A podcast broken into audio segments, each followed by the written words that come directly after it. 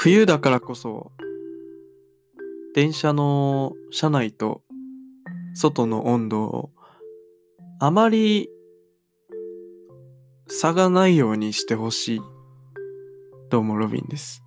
え、今日もね、しょうもない感じで始めましたけども、えっ、と、ちゃんとね、前回から段取りというものを、段取りをちゃんとして始めています。えー、と言いながらグダグダですけども、今日はね、えー、イントロは4項目あります。えー、まず、もう冬もね、かなり、あの、本番に差し掛かっているのにもかかわらず、今年の冬はすごくあったかい状況が続いており、まだ十何度っていう気温が続いてますね、今週も。えっ、と、私個人としましては、今からね、えー今日のこの収録を終えて、25時から、25時羽田発の便で私はミャンマーに行ってきますんで、えー向こうは34度なんで、かなりの気温差の中、1週間過ごし、えー極寒の日本に年末に帰ってきます。ということでね、あのー冬の服のスタンス、というかまあ冬のスタンスですね。うん。今日ちょっと声元気あると思うんですけど、若干元気です。うん、冬はね、あまりこう、ゴテゴテはしたくない。でも、冬の方が服は好きっていう、まあ、えー天の弱三太郎の私なので、うん、文句を垂れ垂れ言いながら可愛いから結構気重ねするっていうのが私の冬のスタンスです。でも基本的には、えー、ヒートテックは着ません。暑くなっちゃうからね。うん。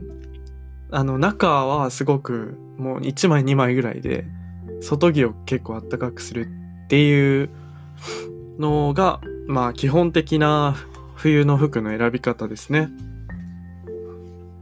え、そんなさ、そんなことはさておきですよ。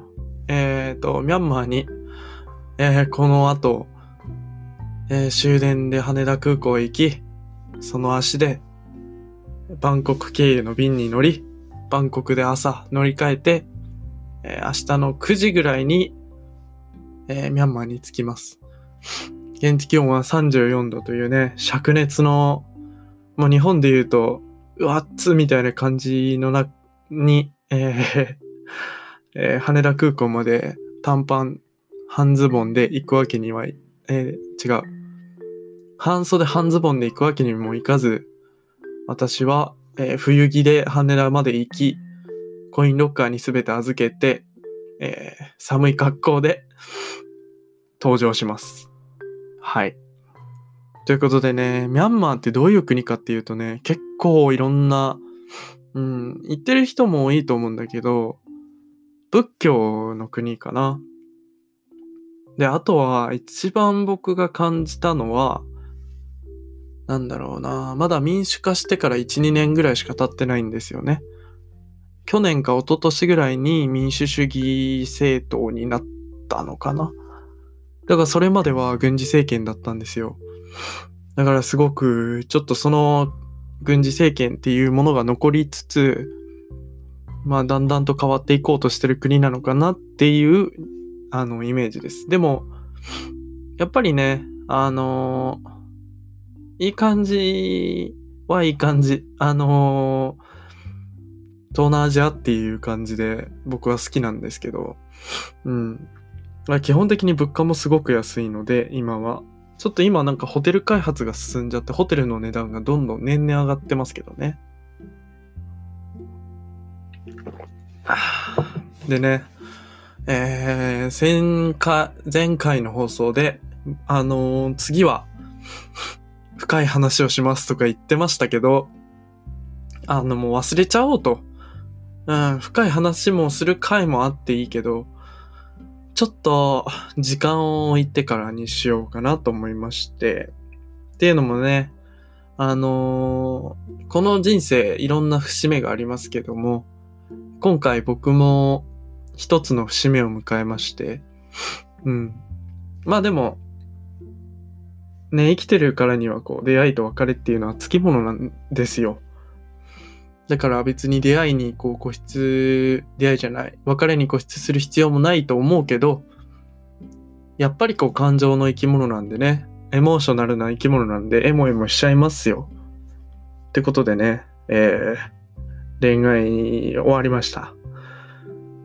えー、まあそんなことはさておき、今日の曲、おすすめの曲にのコーナーですね。えー、ね、いろいろね、すごく迷ったんですよ。何にしようって思ったんだけど、えっと、皆さんご存知かわかんないですけど、えっと、三つ目さんっていうアーティストのエスパーっていう曲。これがね、ああ、いい感じだなって思うんですね。今の感情を。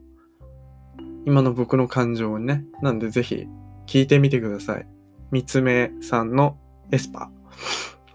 ということで、えー、話し始めます。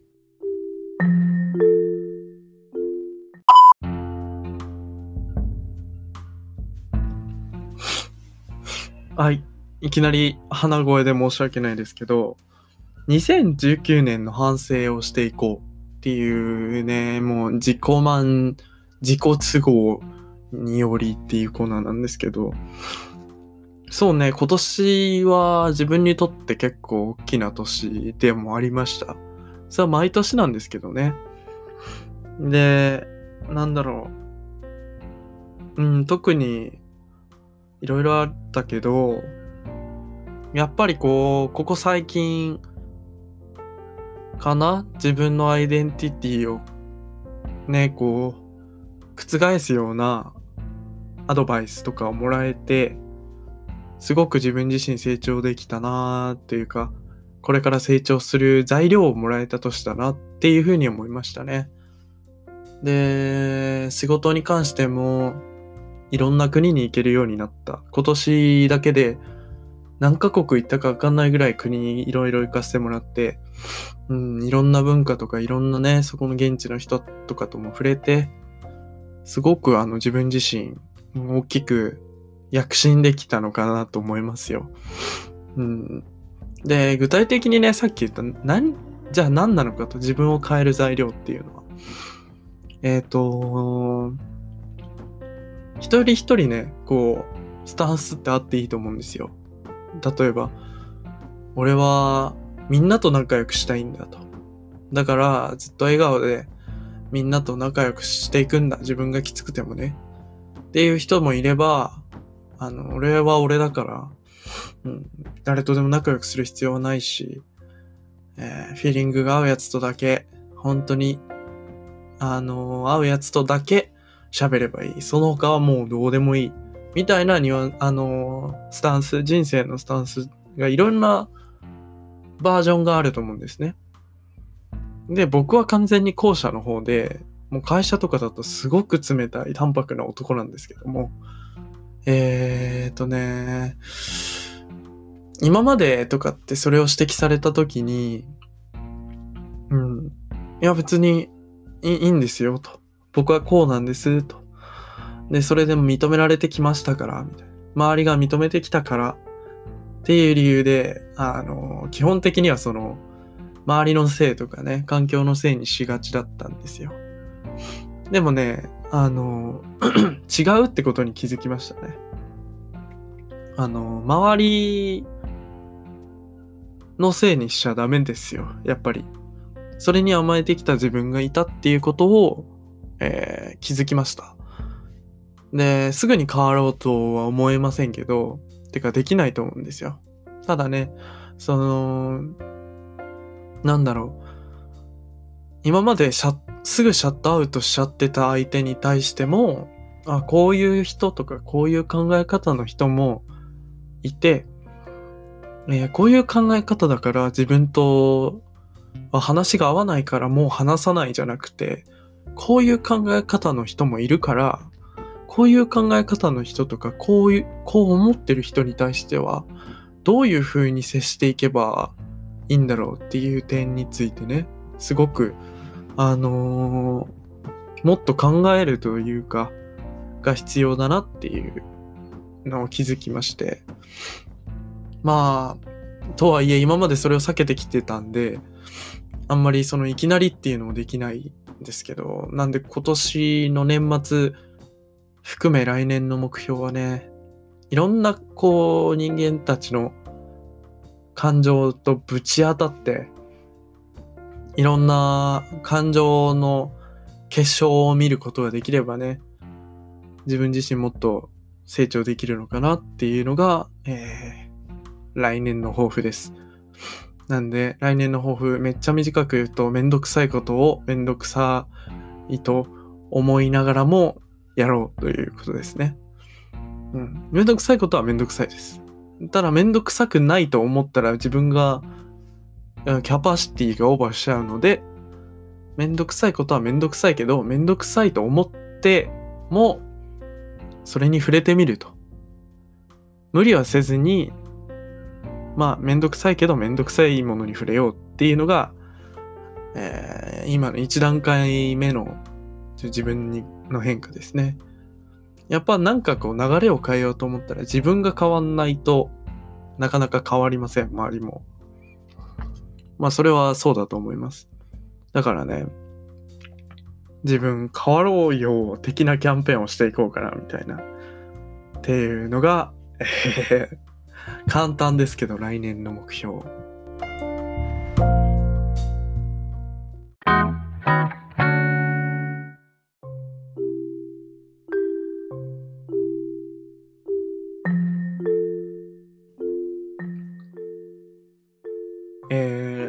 新しい音楽のスタイルを考えてみようっていうね、えー、最初で最後のコーナーですけど、これはね、ずっと考えてるんですよ。ずっとね。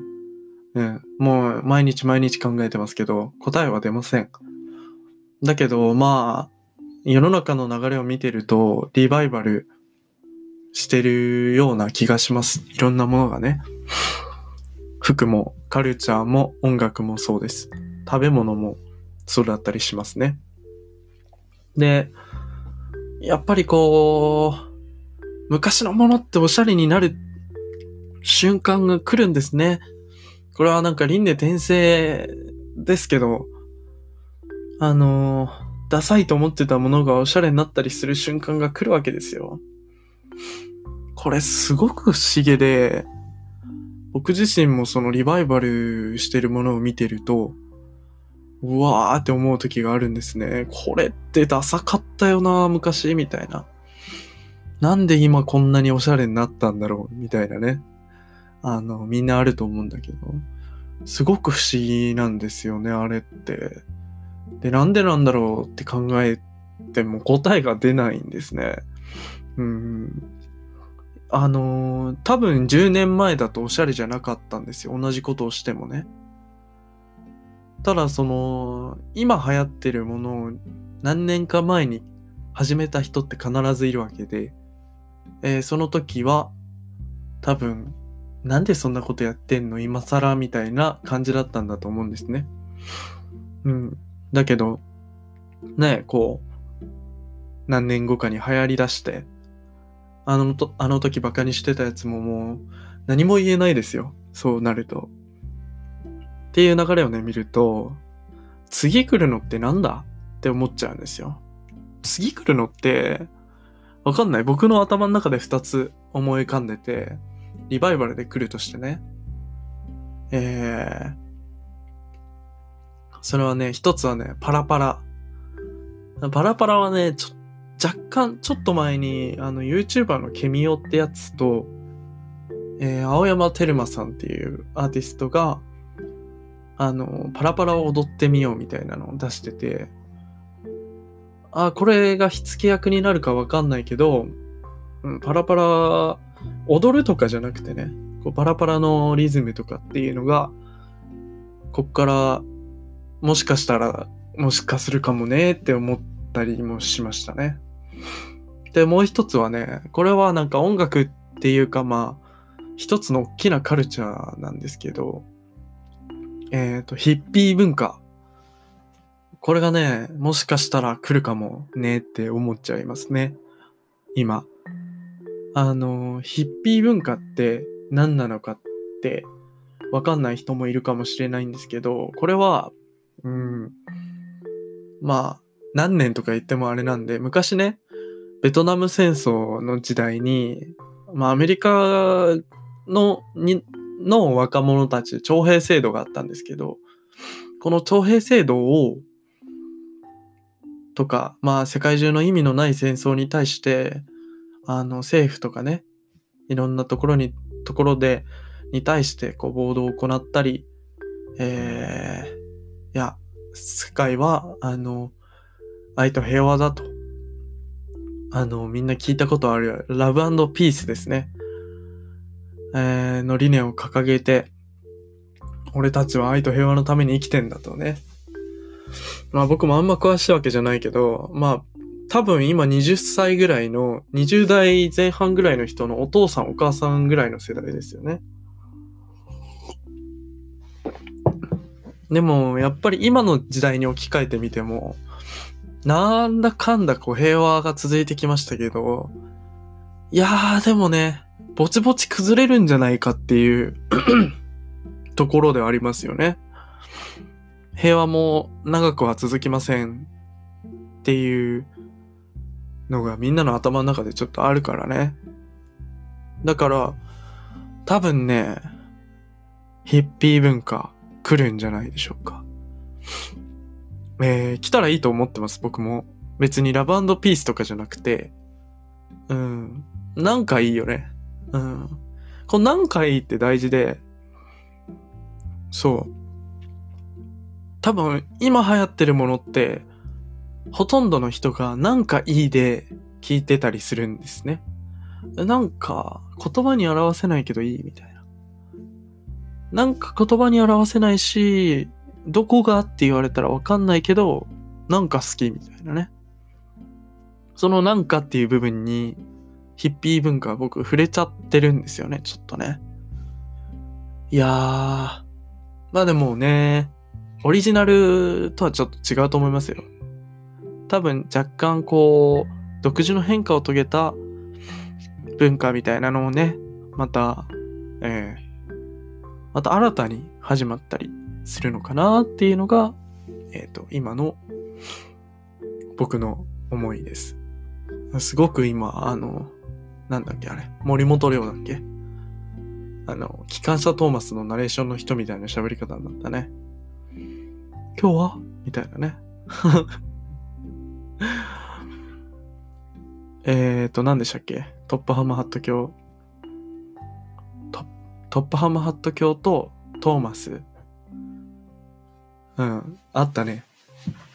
あの、蒸気機関の戦闘車両の、動力車両の一番先頭に喋る顔がついてるんですけど、まあ何を隠そう私のちっちゃい時の将来の夢は機関車トーマスになるっていう、あの人知を超えたね、夢を持ってたんで、えー、森本レオにナレーションされながら、うん、今日はっていう声でやってもらおうかなっって思ってたんでね。まあ無理でしたけど。まあね、でも空想科学読本っていう本でね、読んだんだけどね、トーマスとパーシーって会話できないらしいんですよ、すれ違いざまに。まあそれはね、蒸気機関車でものすごいスピード出ますから、うん、あんなんで会話できないよって思っちゃいますね。くだら、くだらない話はさておき。いやらまあ、音楽のスタイル、次何が流行るのかっていろいろ喋りましたけど、うん。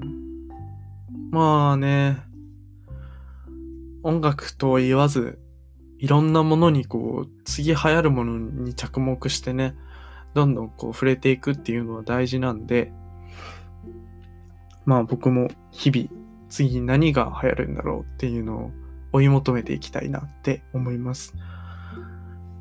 えー、そんなとこですね。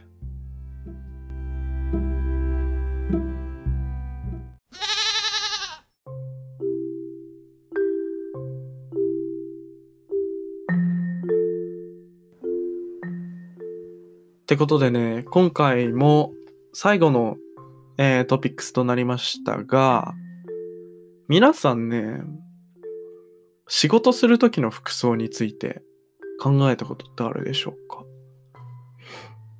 えー、最後のトピックスは最強のオフィシュカザ、オフィシュ、オフィシュ、オフィスカジュアルとは、えー、ということで、何回も噛みましたけどね。えー、ね、結構いろんなこうスタイルがあると思うんですけど、やっぱ仕事はカチッとしたいっていう人もいれば、カチッとした服装でね。はたまたこう、いや T シャツとスラックスでいいんだよっていう人もいます。いろんなこう、スタイルがあっていいと思うんですけど、えっとね、日本の企業ってすごく難しいんですね、その辺が。えー、カチッとしてやるもんだよっていうのがある人が上にいますから、まだね。それはいいことだと思うんですよ、ある意味。でも、会社として、オフィスカジュアルで行きましょうっていう打診をしている会社って結構多いと思うんですね。大手になるとそれは結構大きくなっていくと思うんですけど、だから今回話すのは、えー、あのー、会社的にオフィスカ、オフィス、オフィスカジュアルで行きましょうっていう打診をしている会社だけど、若干こう根強い文化とかがあったりして、うーん、これってどうなの？みたいな微妙なラインを攻めていこうぜっていう話なんですよ。っていうのも私が勤める会社もそういう感じなんですね。えー、カジュアルエブリデイとかいう、えー、謎の、えー、制度を導入しているのにもかかわらず、えまだ段階の世代がね、根強く残ってますので、あの、いや、批判はしてません。これはね、あの、知恵と経験が豊富な世代ですから、うん。ただね、こう、わかんないです。僕の会社のパソコンの、えー、背景というか、あの、ほう、なんていうんですか？デスクトップの画面はね、デカデカと OK ブーマーと書いてますからね。あの、どうなんだっていう、ね、ことも言われますけど、まあまあ、それは仕方ない。生まれた時代と育った時代が違うんだから、意見は違います。ってことでね、えー、そういう会社でどういう服装で行くのかっていうね。僕は結構ギリギリを攻めたい派なので、うん、まずね、あの、手ぶらです。会社に行くの。あの、よく考えてください。まあ、東京ね、みんな、電車とか乗ると、カバンをパンパンにしてるおっさんとかってよくいるじゃないですか。まあ、おっさんに限らずね、えー、老若男女、たくさんの人が、パンパンなカバンでね、会社行き来してます。これね、えっ、ー、と、僕は思うわけですよ。それを見て。いや、お前それ、家に帰って開くのかと。全部開ける、持って帰る必要あんの？みたいなね。逆にそのカバンなくしたら危なくない？って思っちゃうんですね。うん。だし、いや、わかんないけど、そんな家帰って仕事するのかなってね。それデータにしちゃえばいいんじゃないっていや、これはね、ゆとり、私ゆとりではないんですが、まあ、アラウンドゆとり世代のね、考え方なのかもしれない。うん。やっぱり平成チルドレンは、あの、データ化、データ化って言うんで、はい。まあ、そっちの方が楽だからね。どう考えても。普通に考えてみたら、わかることなんですよ。はい。で、なんでそんなパンパンなカバン持って帰るの？すごく疑問ですね。うん。カバンを持っていく日に、を見てもね、自分が、あの、カバンの中に入ってるのって、まあ、せいぜい iPad と雑誌ぐらいなんですよ。ポパイとかね。まあ、ポパイも iPad の中に入れちゃったら、もうなんか、財布と iPad と USB ぐらいなんですね。もういるっていう、それ。iPad、もう使わない日だったら、もはやいらないよね。うん。だから僕はね、基本的にはカバンは持っていきません。USB と携帯と財布とタバコだけですね。うん。それで十分ですよ。それで仕事はできます。ちゃんと。だからね、うん、それを見ていろいろああだこうだ言う人もいますけど、まあ本当に合理的にそれは論破できます。したらいいと思いますね。皆さんも。やっぱりこう無駄なものを持っていく必要はないので、持って帰る必要もないです。えー、that's all です。あとはね、あの、服装ですけど、うーん、正直不思議ですね。あの、同じユニフォームとかならね、まだわかるんですけど、えー、僕の場合はお客さんともあんまり会う機会がない部なので、基本的に別にスーツ着てる必要もないと思うんですよ。スーツ着てるからって仕事の効率は上がらないと思うので、はい。まあわかんないですけどね。それはその、一人一人のプライドの問題なので、えー、こんなこ、こんな一等地で働いてるんだぞ、みたいなね。こんな一等地でスーツで決めて働いてんだぞっていうのもあるとは思う。だから仕事の効率が上がる。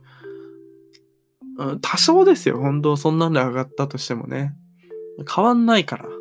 うん、気持ちの問題ですからね。だからね、ほんと究極、ジャケットに T シャツにスラックスとかでいいんですよ、本当は。でもね、それはなかなかできない。こういう会社ではね。なんで、えー、ちょっと自分なりに色をつけてみたりね。シャツをデニムシャツにしたり、えー、黒というか、紺色のシャツにしたりね。あのまあ、ジャケパンにしてみたり。基本的に20代小、最初の方にジャケパンにする人ってほぼいないと思うんですよ。みんなちゃんとセットアップのスーツ着てるイメージ。僕セットアップのスーツ着てたのを入社して1年ぐらいですね。っていうのも合理的に考えると、えー、スラックスの方が絶対先に傷みます。それはもう間違いないでしょ？あんなに足動かすんだから。ってことは、下はもう別にあの、そんなに高くなくていいというか、消耗品として考えましょうっていうことですよ。ジャケットはいいの買えばいいけどね。で、たどり着いたのが、私はね、最近、あの、下、ズボン、ボトムスの方は、無印でスキニーのね、やつを買って、その上、上のジャケットだけ若干こうカジュアルめな、ちょっといいやつにして、中のシャツは、基本的にはもう紺色かデニムか、まあストライプかしか着ないですね。それでいいんですよ。基本的には。それがまあ最大限攻めた感じかな。うちの会社で言うと。うん、残るはね、残る砦はスニーカーにしようか。革靴からスニーカーへの導入ですね。ここをね、クリアすれればね、すればね、えー、あとはこっちのもんということでね、えー、2020年、先ほどの話と被りますが、2020年は、えー、仕事着、靴をスニーカーに攻め入れるように、なんとかね、頑張りましょう。ということでね、まあ、若干押し摘気味なので、とりあえずこの辺で今日のところは、えー、皆さんおやすみなさい。そしてまた、ミャンマーから帰ってきたら、撮ります。